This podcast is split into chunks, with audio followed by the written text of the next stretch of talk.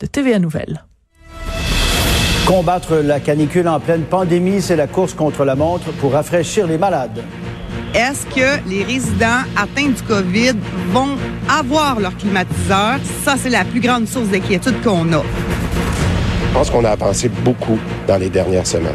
Sommes-nous à l'aube d'une entente avec le secteur public? Québec propose une augmentation de 18% pour les préposés aux bénéficiaires en CHSLD.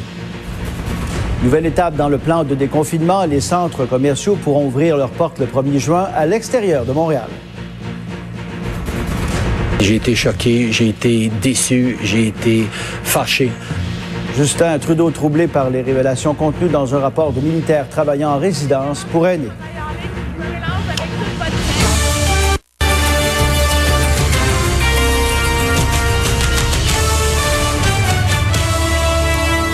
Bon midi Pierre. Bonjour Pierre. Et commençons ce bulletin avec les plus récentes données sur l'évolution Oui. de la COVID au Québec. On compte maintenant 614 nouveaux cas dans les 24 dernières heures, ce qui porte le nombre total de personnes infectées chez nous, Pierre, à 45 000... 48 000. 48 000, pardon, 586, Pierre. Oui, et durant cette même période, euh, donc Oui. les 24 dernières heures, 70 nouveaux décès enregistrés, euh, un total de 4 139 et euh, le nombre d'hospitalisations a diminué de 22.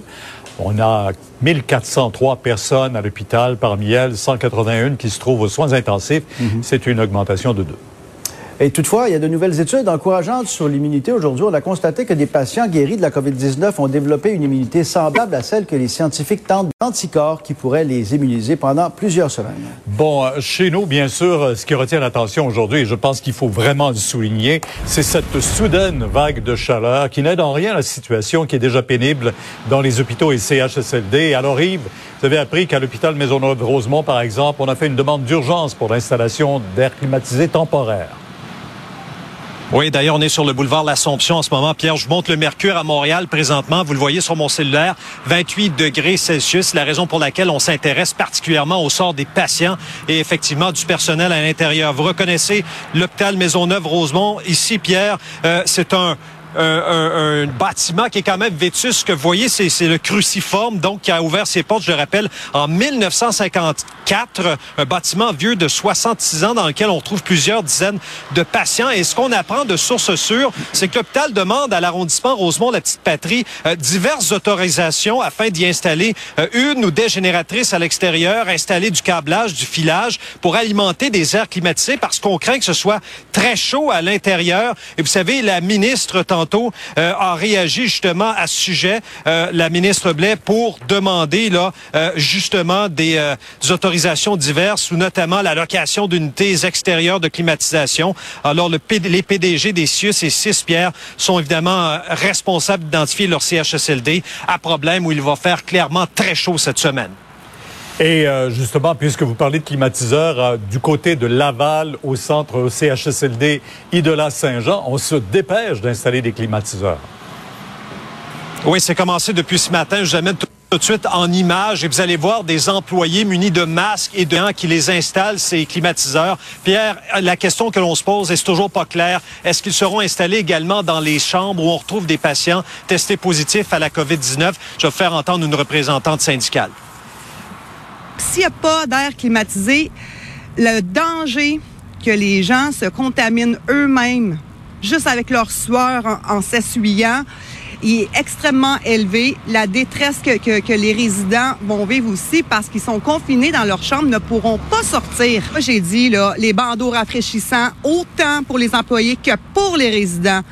On offre des bouteilles d'eau, on offre plus de pauses, mais j'ai dit congeler la moitié des bouteilles d'eau, donnez-les aux résidents pour qu'eux ils se rafraîchissent eux-mêmes, mais il faut faire quelque chose. Moi, je pense que le risque est peut-être grand pour la contagion, mais je crois que les usagers doivent avoir leur climatiseur. Alors, Brigitte, qu'est-ce qui s'en vient jour et nuit? Ce sera chaud au cours des prochains oui. jours. Ça semble se confirmer, effectivement, euh, canicule, donc trois journées consécutives de température de 30 degrés et plus.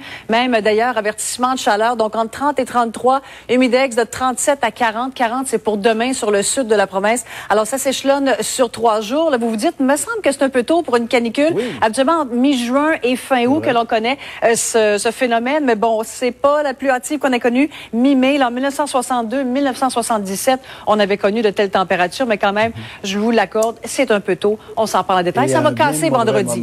Ça va casser vendredi. C'est la bonne nouvelle. Merci. Abordons les négociations sur le salaire des employés de l'État. Ça se poursuit ces négociations du côté de Québec, notamment en ce qui concerne les préposés aux bénéficiaires qui travaillent en CHSLD. Alain, il faut le préciser, là, parce que le président du Conseil du Trésor a bonifié son offre pour elle.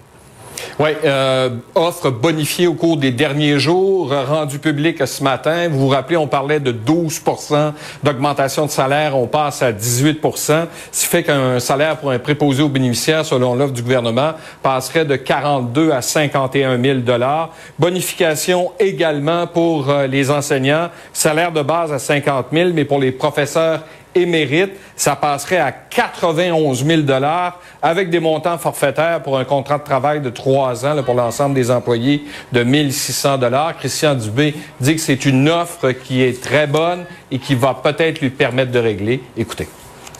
C'est ça qu'il fallait trouver l'équilibre, c'est la capacité de payer des Québécois, mais en même temps faire des offres très intéressantes. Les forums restent pour justement finaliser ces discussions. Les, les forums ont très bien fonctionné parce que c'est comme ça qu'on est arrivé à des offres différenciées, particulièrement pour les préposés aux bénéficiaires et les professeurs. Maintenant, il s'agit de le faire aussi pour les infirmières, on est loin de la coupe aux lèvres. Réaction de la FTQ. Euh, le gouvernement recule notamment à ce qui a trait aux préposés, aux bénéficiaires. Euh, de la part de la CSN, on dit peu de mouvement. C'est toujours insuffisant, surtout au niveau des conditions de travail des employés. Oui. Maintenant, le Parti libéral dépose un projet de loi de l'opposition pour revoir les ratios patients-personnel soignants dans les CHSLD. On le sait, ils l'avaient déjà fait lorsqu'ils étaient au pouvoir. 27 projets ratios. Ce qu'on veut, c'est qu'il n'y ait plus d'employés pour s'occuper de euh, moins de patients. Écoutez. On a été capable de mener ces projets pilotes et d'évaluer que, par exemple, lorsqu'il y avait une personne qui s'occupait de 37 patients dans un CHSLD la nuit, il y avait de meilleurs résultats pour le patient, il y avait moins de chutes, il y avait moins d'impact pour le patient. On a une part de responsabilité, puis je vais vous dire, spécifiquement dans le cadre de CHSLD, euh, on a dit que, évidemment, c'était déjà des réseaux qui étaient fragiles. Il faut arrêter d'être cheap avec le secteur public. Il faut arrêter d'être cheap avec la santé puis l'éducation. C'est ce qui tient notre société ensemble. Et peut-être vous dire en terminant, une nouvelle qui est tombée là, par voie de communiqué, la protectrice du citoyen va entreprendre une vaste enquête dans le cadre de la COVID pour savoir qu'est-ce qui s'est passé dans les milieux de vie des aînés. Merci Alain. Au revoir. Ça risque